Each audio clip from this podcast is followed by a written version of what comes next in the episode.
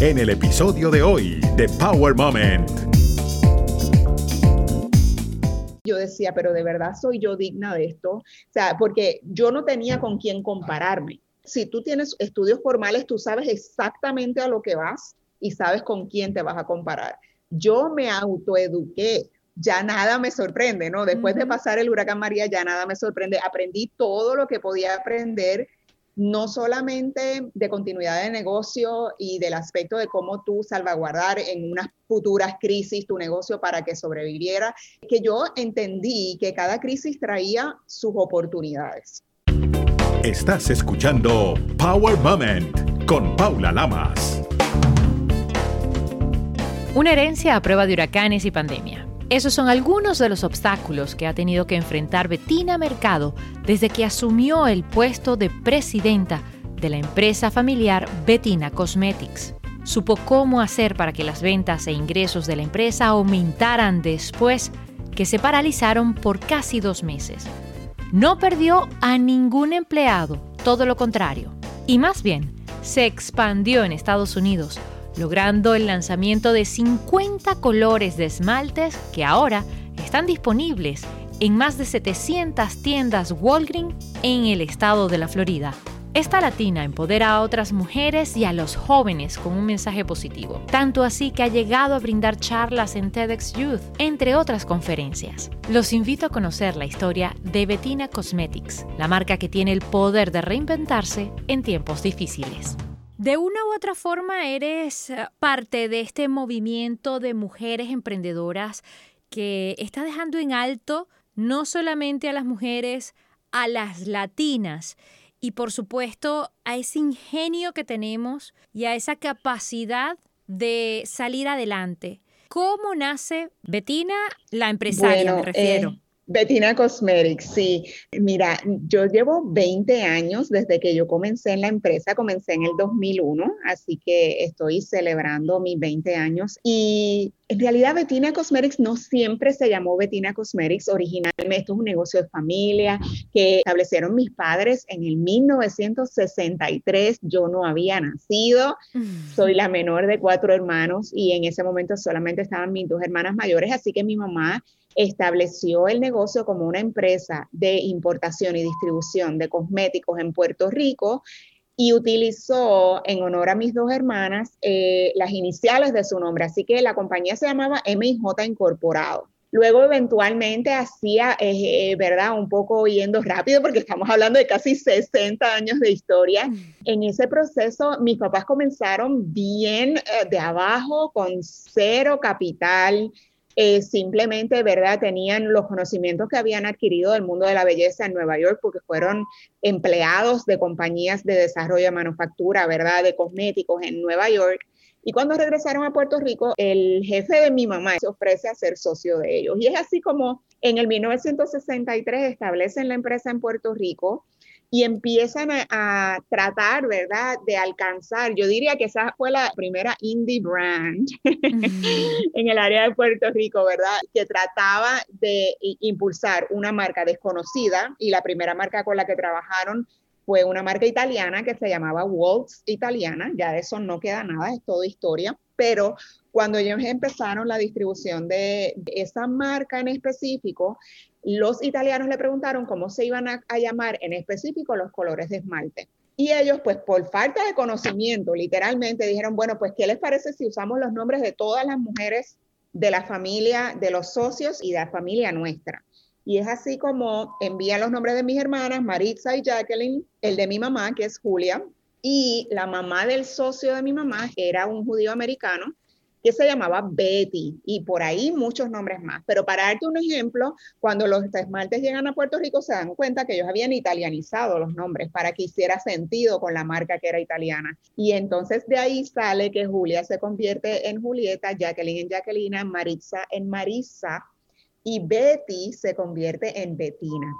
Y ese color de esmalte de uñas fue tan y tan trascendental para ellos porque decían que vendían, parece que era 36 a 1, una cosa así. Y todo el mundo empezó a hablar de Betina, Betina, Betina, el color Betina. De modo tal que cuando yo nací, a mí me dieron el nombre del esmalte de uñas. Y entonces, claro, por el medio hay un varón también. El tercero es varón y luego la tercera niña, pues soy yo, y me tocó el nombre Betina. Así que primero vino el huevo y después la gallina. Perdona que te interrumpa. Esto quiere decir que tú eres doblemente heredera porque no solamente heredas el negocio de la familia, sino que heredas el nombre del esmalte más vendido. ¿Qué color era Betina? Mira, sabes que lo tengo puesto ahora mismo porque en el 2019 decidimos rescatar ese color betina, porque mucha gente me preguntaba, pero ¿cómo era betina? ¿Cómo era betina? Y nunca se me había ocurrido, con tanta capacidad de desarrollo de colores que yo tengo, rescatar ese color porque yo nunca lo vi. Así que literalmente fue mi mamá quien me lo describió lo mejor que pudo hasta que pudimos llegar a un tono que ella entiende que era muy, muy, muy similar al betina original. Es un color crema perlado. Acuérdate que hablamos de los 60, en los 60 si tú miras la moda vintage, todo era pasteles, la, eh, los maquillajes y todo era muy claro, los esmaltes eran muy claros y entonces esto es un tono como crema de los que usamos en todo momento y es perlado. Originalmente, ¿verdad? Yo heredé ese nombre por ese esmalte de uñas y pues la gente piensa que se llama Betina porque yo soy Betina, pero en realidad, es al revés. O sea, tiene historia. correcto, tanto así que yo siempre recuerdo porque mis papás eh, vivieron una juventud tan precaria. Se casaron, mi mamá tendría 16 años y mi papá unos 23. Se casaron para ir a vivir en, un pueblo sumamente eh, pobre en Puerto Rico en esa época y por eso se habían ido a Nueva York y todo esto. Pero a lo que voy es que ellos siempre nos recalcaban, nosotros nos queremos asegurar que ustedes tengan una, educación formal. No importa lo que pase, no importa lo que ustedes hagan con su vida, es importante que puedan tener una educación formal porque no queremos que vivan lo que nosotros ya hemos vivido, ¿verdad? Muchas limitaciones de conocimiento. Y entonces fue así que los cuatro terminamos una educación formal, excepto que ninguno pensó que eventualmente en algún momento ese negocio iba a necesitar una sucesión. Así que nadie estudió carreras que fuesen necesarias para poder darle continuidad a la empresa. Wow. Sí, es bien curioso y de verdad que a veces me pregunto por qué mi mamá con tanta visión, porque ella no tenía una educación formal, pero sí tenía tanta visión de lo que el futuro podía ser y era muy estructurada nunca se le ocurrió y ella un día me comentó, en realidad no es que no se me ocurrió, es que yo no los iba a limitar. Claro. Yo no sé qué otra cosa ustedes iban a querer hacer y yo no iba a ser quien les dijera a ustedes que no podían. ¿Cuáles fueron las carreras? Se lo agradezco. Pues mira, mi hermana mayor estudió idiomas y se dedicó toda su vida a turismo. Mi hermana segunda hizo una carrera en terapia respiratoria y luego se convirtió en maestra.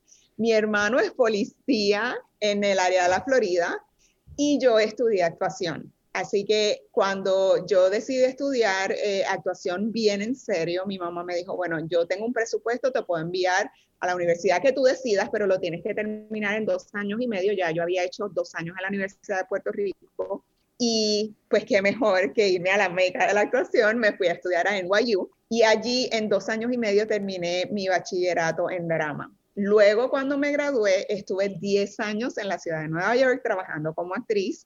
Y es en ese momento en que yo por fin, en vez de tener cuatro trabajos, ¿verdad? Para poder ser actriz, por fin estoy ya trabajando como actriz al tiempo completo y de momento mi mamá se le ocurre la gran idea de que ella necesitaba sucesión. Oh my God, hasta ahí eh, te llegó el sueño en Broadway. Tú te imaginas, o sea, yo hasta me sentí ofendida porque yo dije, claro, como yo soy la más joven, la que no se ha casado y para todo el mundo esto es un hobby, pues ahora resulta que yo tengo que soltar todo y continuar con el negocio de mis padres. Y no hiciste un drama, tú que estudiaste drama, no hiciste un drama.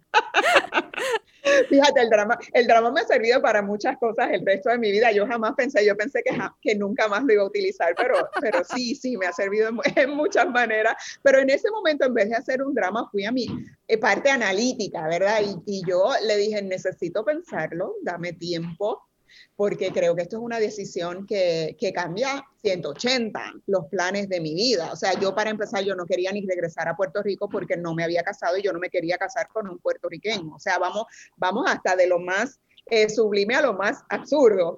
Entonces me tomé mi tiempo y lo pensé y para mí era como esa, ese nudo en el estómago que tú no puedes pensar de verdad ni lo bueno ni lo malo, te quedas en blanco y dicen, pero ¿qué hago con esto? Y, y luego de dos meses llamé a mi mamá y le dije, te voy a hacer una pregunta.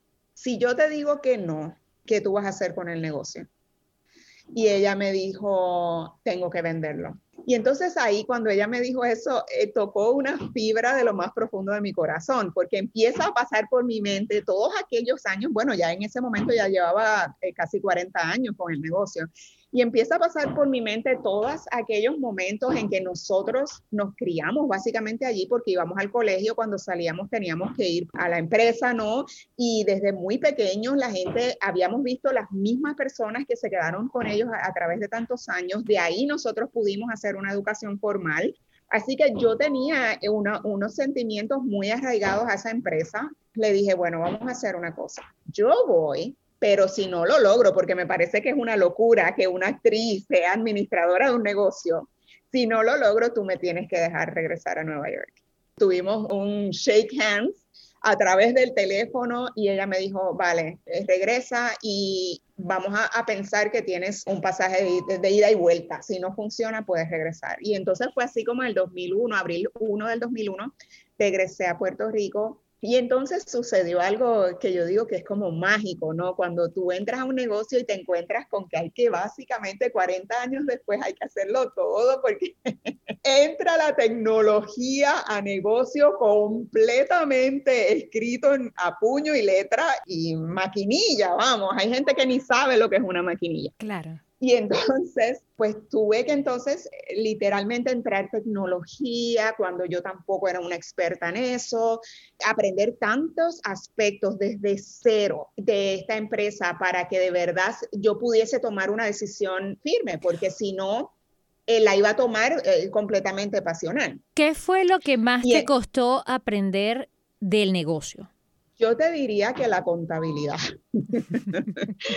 porque y todavía el sol de hoy, o sea, obviamente, y conozco muy bien mi negocio hoy en día y domino muchos aspectos, pero jamás en la vida traté de ser contable de mi propio negocio. Me parece que, que es la parte más complicada y ciertamente la menos excitante, pero la parte del desarrollo de productos ha sido lo que cautivó mi corazón. Y entonces, al entrar y, y, ver que obvio hay un contable adentro, yo puedo dejarlo ahí, no tengo que molestarme con eso, lo que tengo es que tú me expliques, me cuentas todo.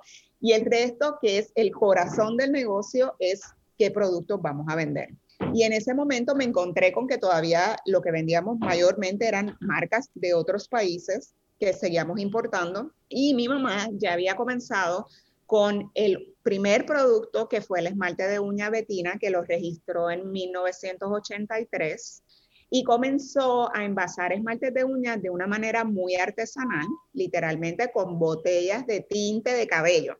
Wow. Eh, y tenía, tenía unas mujeres con unas manos poderosas que, que podían llenar eh, media onza sin que hubiese derrame ni nada. Así que empiezo yo a analizar todo esto y, recuerdo en, la noche pensar, Dios mío, guíame, porque de verdad que es, tanto lo que hay que hacer para llevar este negocio al siglo XXI. Eh, que empecé una cosa a la vez, era, es lo único que podía hacer, pero lo primero que yo, que yo sabía que el negocio necesitaba era dejar de importar otras marcas y continuar desarrollando productos nuestros. Un riesgo grande que corriste, ¿no? Correcto. Ciertamente lo hice transicional, ¿no? O sea, no solté todas las marcas de momento, sino que empecé a analizar qué podía hacer con Betina. Y lo primero que hice después de 10 años fuera de Puerto Rico fue hablar con toda persona con quien yo me encontraba. ¿Conoces Betina? Sí, lo, conozco. ¿Qué es Betina para ti? Ah, esmaltes de uña, la mejor calidad, la, la mejor durabilidad y el mejor precio esos tres factores eran el denominador común que todo el mundo me mencionaba. Y fue así como yo dije, bueno, bajo esas mismas tres premisas, yo puedo desarrollar a Betina y convertirlo en una marca que pueda proveer todo producto que una mujer necesita para embellecerse y de esa manera ir haciendo una transición de la importación a la cuasi manufactura, porque ciertamente manufactura eso vino en, otro, en otra etapa un poco, tal vez como unos ocho años después y fue bien cuesta arriba. Pero bueno, en ese momento dije, ¿y por dónde empiezo? Y lo que se me ocurrió fue ponerme mis jeans y mi camisita y me fui para las tiendas en Puerto Rico que vendían productos de belleza, ya fuera retail o marcas de prestigio. Y empecé a buscar ayuda de todas las dependientes, ¿verdad? De, de las localidades y les decía, busca por favor una base líquida o una base de cualquier formato y un polvo para mi color de piel. Y empezaban a probarme colores y a probarme colores y colores y colores y me daba cuenta que no había una marca que tuviese mi color de piel.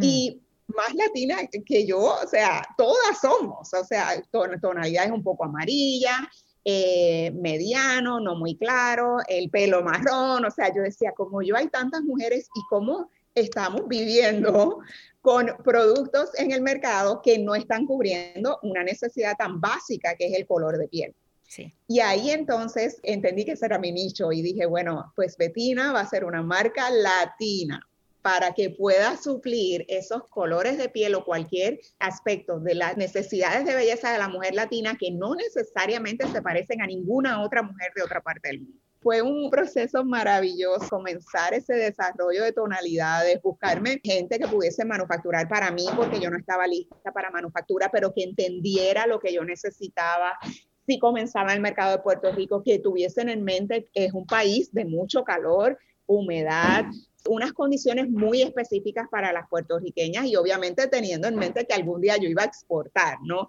Y no sabía cuándo, pero, pero sabía que ese eventualmente tenía que ser el norte de la empresa. ¿Tú tenías claro el futuro? ¿Habías planeado ya qué querías hacer con la empresa y hasta dónde la querías llevar? ¿O las cosas se fueron dando poco a poco? Como tú dijiste, es una cosa a la vez y una cosa llevó a la otra. Yo te diría que hay un poco de las dos. Yo empecé con el futuro en mente, de lo que yo quería que esto fuese, pero ciertamente no había manera de que yo sola, ¿verdad? Como única dueña, como decimos, porque mi mamá ya estaba en su transición para retirarse, que yo pudiera lograr todo sola. O sea, tenía que empezar desde lo más básico para entonces ir, eh, ir poco a poco generando venta que me sostuviera el negocio antes de soltar las marcas que nosotros importábamos. Y fue así como empecé literalmente como un sube y baja, ¿no? A subir Betina y a bajar la importación hasta que llegó el gran día en que dejé de importar marcas del extranjero y nos dedicamos completamente a Betina y ese fue el momento en que decidí que era el momento también de cambiar el nombre de la empresa, porque nadie nos reconocía como MIJ, o sea, es, es un nombre genérico, llegaban, los, los, vendedores llegaban al punto de venta y todo el mundo decía, llegó Betina, nunca, nunca hablabas de MIJ, así que era el momento ideal para poder cambiar el nombre de la empresa y convertirlo entonces en Betina Cosmetics.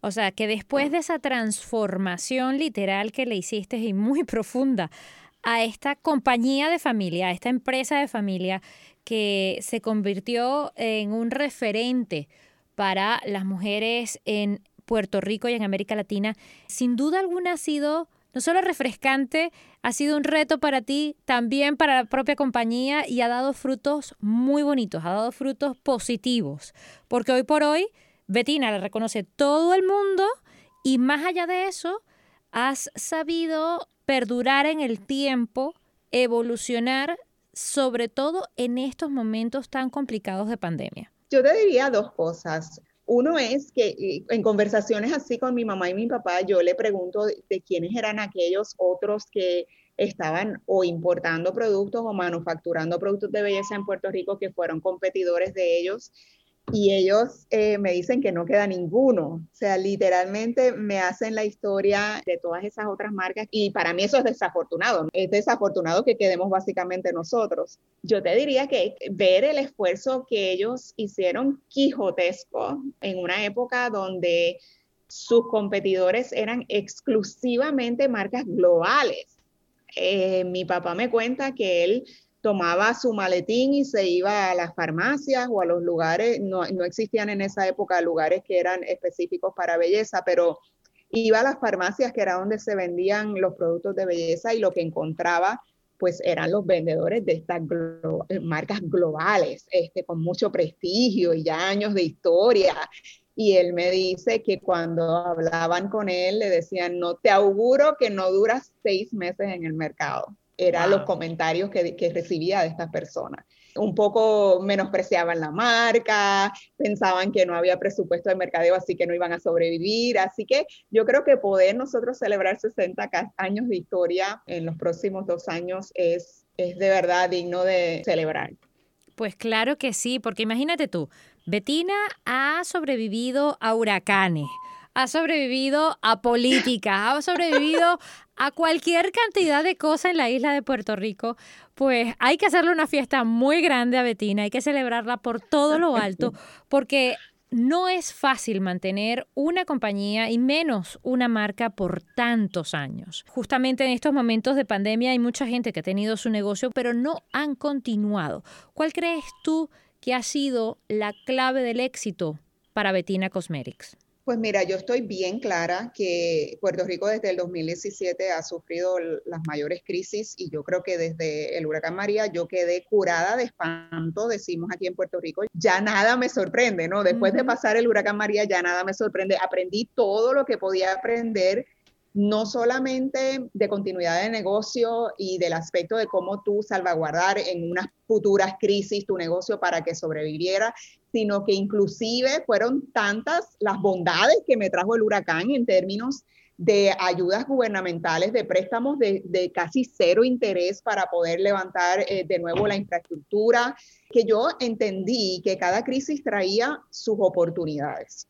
Por tanto, cuando llegó eh, el COVID y de un día para otro nos dijeron ya nadie sale, cero manufactura, todo se paraliza, yo dije, bueno, en vez de entrar en pánico, déjame recordar lo que ya yo he vivido y ciertamente es diferente, no es lo mismo, pero sí están las mismas oportunidades. Y, es, y, es, un tema de mantener los ojos y los oídos abiertos de cuáles son las ayudas gubernamentales, saltar y solicitarlas de inmediato para asegurar y garantizar que por ciertos meses tú puedas mantener tu plantilla intacta, que nadie tenga que ser despedido y que puedas sobrevivir esa etapa inicial y utilizarla para establecer la plataforma de lo que va a ser después de, porque mucha gente en medio de la crisis se paraliza y se paraliza al punto de que, pues como no sé para dónde voy, no sé cuál es el futuro, pues yo me paralicé. No, por el contrario, es el momento de actuar, de tomar decisiones rápidas, de cambiar y escuchar lo que el mercado necesita.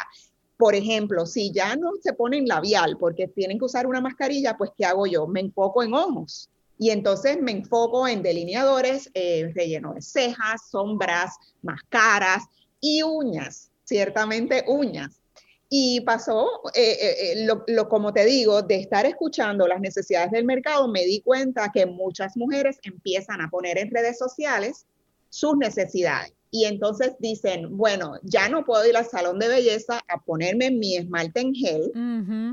Por tanto, estoy en mi casa y me doy cuenta que no tengo esmalte de uña tradicional, ¿verdad? Y entonces yo dije, bueno, ahí hay la primera oportunidad. La segunda es que dicen, al quitarme el esmalte en gel, me doy cuenta que mi uña queda devastada, queda muy debilitada y quebradiza. Y entonces desarrollamos en menos nada eh, una crema que pudiese eh, ser una crema de fortificar las uñas eh, natural como caracteriza, ¿verdad? Mi empresa me gusta mucho utilizar productos saludables que no tengan químicos peligrosos ni nada por el estilo. Hicimos una crema en muy poco tiempo para aplicar en las uñas y empezamos a entrar en esta conversación con el consumidor. ¿Qué quieres? ¿Qué necesitas? ¿Qué estás buscando? Y así empezamos, ¿verdad? A tener esta conversación y ciertamente lo primero atado, ¿verdad? Estas nuevas oportunidades también era el tema de la venta online. Así que nos movimos, invertir en crecer la venta online, comunicándole a las mujeres que tenían una oportunidad de quedarse en su casa tranquila, no te invitamos a salir, Betina llega donde ti. Y fue así como empezamos a crecer, creo que crecimos un 120% en marzo y abril del año pasado. ¡Wow! o sea, eres la historia completamente diferente a la mayoría de las personas, por no decir el 90 o el 100%, que no vieron la oportunidad en el momento de crisis. Correcto. Y tú sabes qué pasa, es que nosotros, por ser una empresa que comenzó como distribuidores, yo mantuve la parte de la distribución. Por tanto, yo tengo la parte de manufactura y distribución unidas en el mismo negocio. Muchos manufactureros no tienen manera de venderle directo al público porque dependen de distribuidores y unos andamiajes gigantescos de distribución de productos. Claro. Por tanto, en medio de una necesidad, el primero afectado es el manufacturero porque paran las órdenes, porque no tienen venta. Y lo que te puede sustituir o salvaguardar es el que tú puedas vender directamente. Y fue así como en ventas online crecimos muy rápido y entonces se dio la oportunidad de expansión en el área de la Florida por la misma necesidad. El punto de venta se dio cuenta que tenían una gran oportunidad de demanda de esmaltes de uña y muy poca oferta. Fue así como pudimos expandir a 602 puntos de ventas adicionales en toda Florida. Así que hoy en día tenemos 750 puntos de venta en Florida. Me quedo con la boca abierta y creo que es poco la expresión, porque es fantástico escuchar este tipo de historias positivas, sin duda alguna, en medio de estas situaciones tan lamentables. Pero déjame decirte algo, tú eres una empresaria nata, porque ya habías negociado con tu mamá un pasaje de regreso a Nueva York si tú no servías para el negocio. No te voy a preguntar qué pasó con el pasaje porque me imagino que ya no existe, pero te no, para nada. Si ya tenías la capacidad de negociar con tu mamá, sin duda alguna ya te daba eh, cuenta por ahí que tenías ese, ese instinto para seguir adelante. Eres muy recursiva, ingeniosa, una mujer latina sin duda alguna que nos representa a todas. Tanto así que tu historia la has presentado en eh, estas charlas que son bastante conocidas y bien exclusivas. No todo el mundo se presenta en una charla TEDx para jóvenes y tú has sido de las pocas que has pisado esos escenarios para motivar y para contar tu historia. En esas charlas, ¿qué has aprendido y cuál es el mensaje poderoso que le das a los jóvenes? Pues mira, si supieras que ese TED Talk fue una, la primera oportunidad en mi vida de poder contar la historia eh, de mi empresa y de mi familia.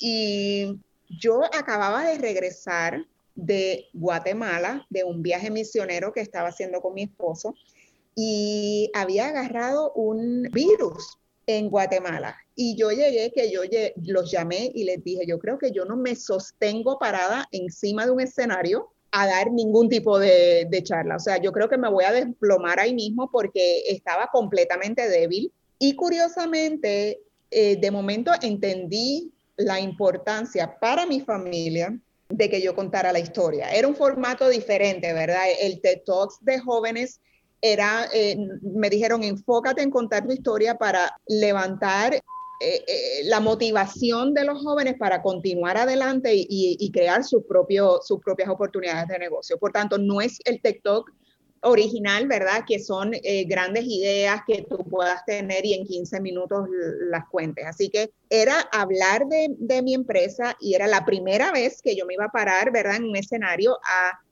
hablar de mí. Y, la gente me dice, pero si tú eres actriz, bueno, sí, yo soy actriz, pero una actriz representa a una persona que está en la imaginación de los demás o en la, o en la imaginación de un escritor. Pero hablar de ti es muy diferente.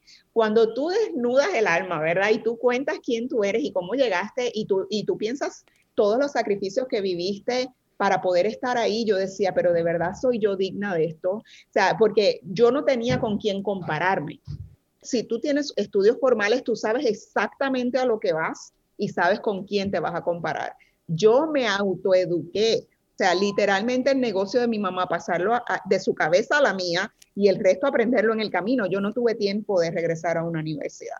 Así que todo lo que he aprendido lo he hecho en el camino y de vez en cuando que tengo oportunidad de hablar con otros emprendedores o empresarios y preguntarle cómo tú haces esto, cómo tú manejas esto. Claro, eso, eso hace mucho tiempo, pero ya 20 años después, pues a lo que voy es que para mí esa oportunidad abrió a que hoy en día la gente me contrata para dar conferencias y charlas y son cientos los temas que ya yo he cubierto en diferentes foros, entre empresarios, entre jóvenes, incluso hasta en iglesias. Así que ese TED fue un abre puertas a otra gama de talentos que yo no sabía que tenía que es el tema de conferenciante. ¿Y, ¿Y qué le puedo decir a los jóvenes? Le tengo que decir que se cuiden mucho del tema de alejarnos del mundo con la tecnología La tecnología es maravillosa, es espectacular, me encanta todas estas personas que se pueden ir desde muy jóvenes a crear, como es el Silicon Valley, ¿verdad? Que pueden crear eh, cosas de cero y juegos y todo ese tipo de cosas, pero la realidad es que el mundo necesita jóvenes en muchos otros aspectos.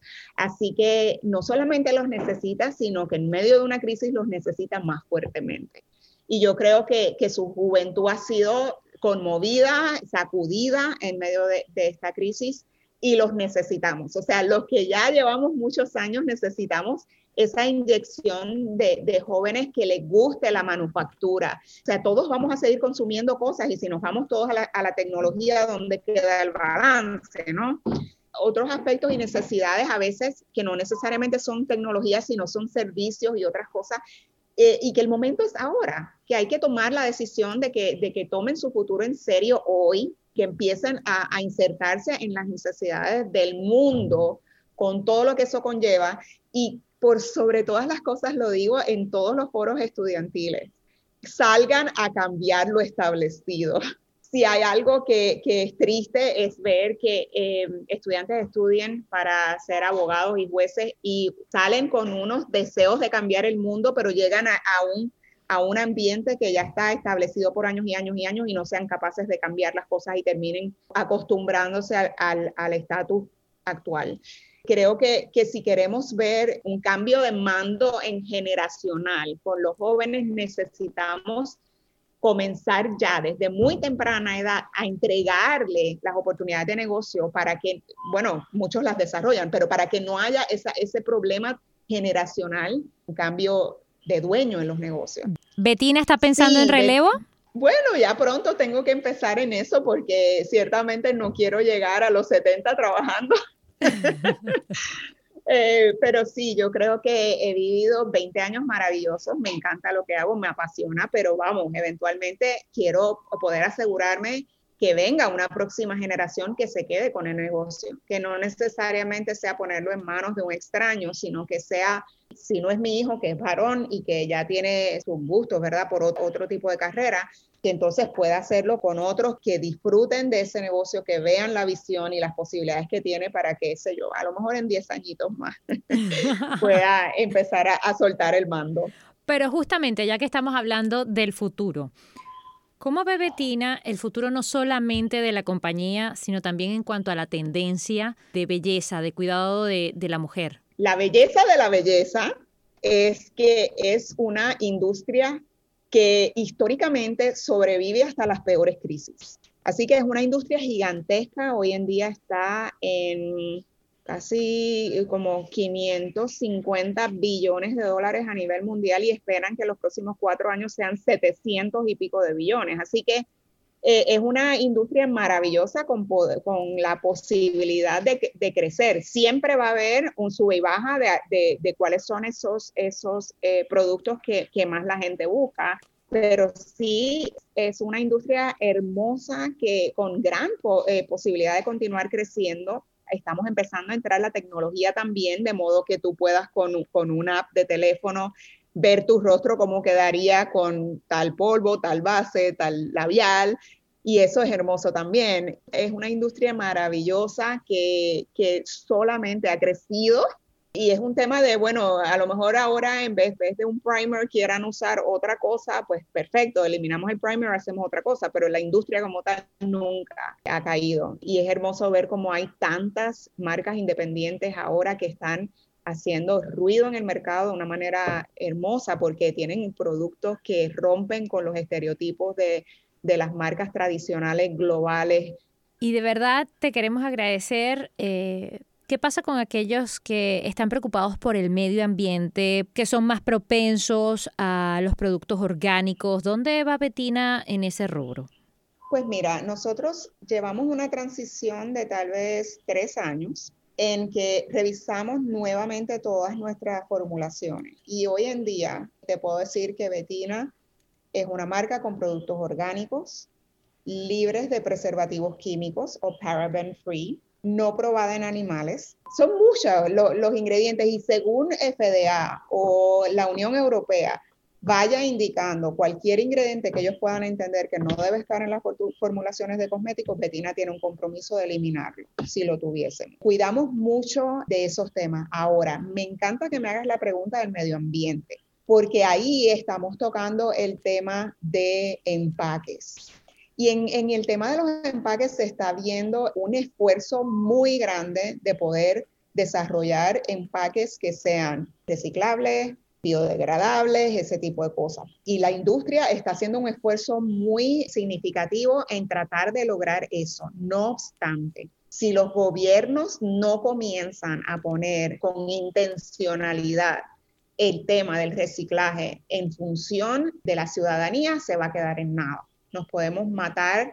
Te tengo que confesar que como industria estamos luchando para poder lograr empaques que sean mucho más compatibles con el medio ambiente, más sin embargo necesitamos la ayuda del gobierno y necesitamos la ayuda del consumidor también, porque por ejemplo, hubo un momento en que tratamos de sacar empaques en cartón y mucha gente los rechazó simplemente porque no se ven tan prestigiosos como ellos quisieran pues es, muy desafortunado porque en realidad el producto es lo que tú colocas en tu piel, el resto es el empaque donde lo coloca. Si no hay como que ese apoyo en tres partes, no, gobierno, la industria de la belleza más el consumidor, pues se hacen bien cuesta arriba. Y creo que desafortunadamente tenemos mucho camino que correr.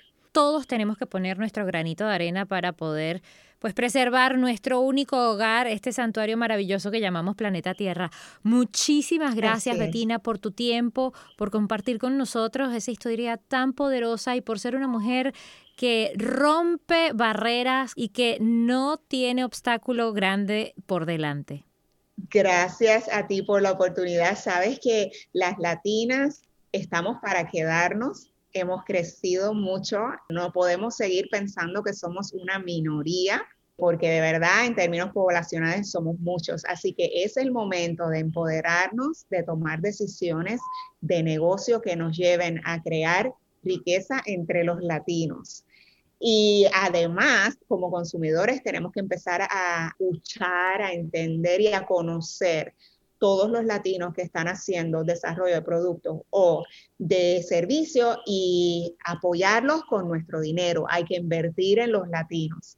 Y una vez hagamos eso, vamos a entender el poder que nosotros tenemos para dejar, eh, yo, yo creo que el tema de minoría es un tema mental completamente tenemos la capacidad, el inglés no es mejor que el español, o sea, tenemos que empezar a romper de nuestra parte con los estereotipos que el americano o que los, los de otros países han puesto en nosotros. Tenemos las capacidades y es un tema de poder ya tomar la decisión y decir, bueno, los latinos estamos aquí para quedarnos y tenemos la capacidad de crecer y desarrollar ideas de negocio de una manera sólida y a, y a futuro. Maravilloso, muchísimas gracias por tu honestidad, por la buena vibra y por empoderar sin duda alguna a toda la comunidad. Gracias, Paula. Igual a ti, mucho éxito para el 2021.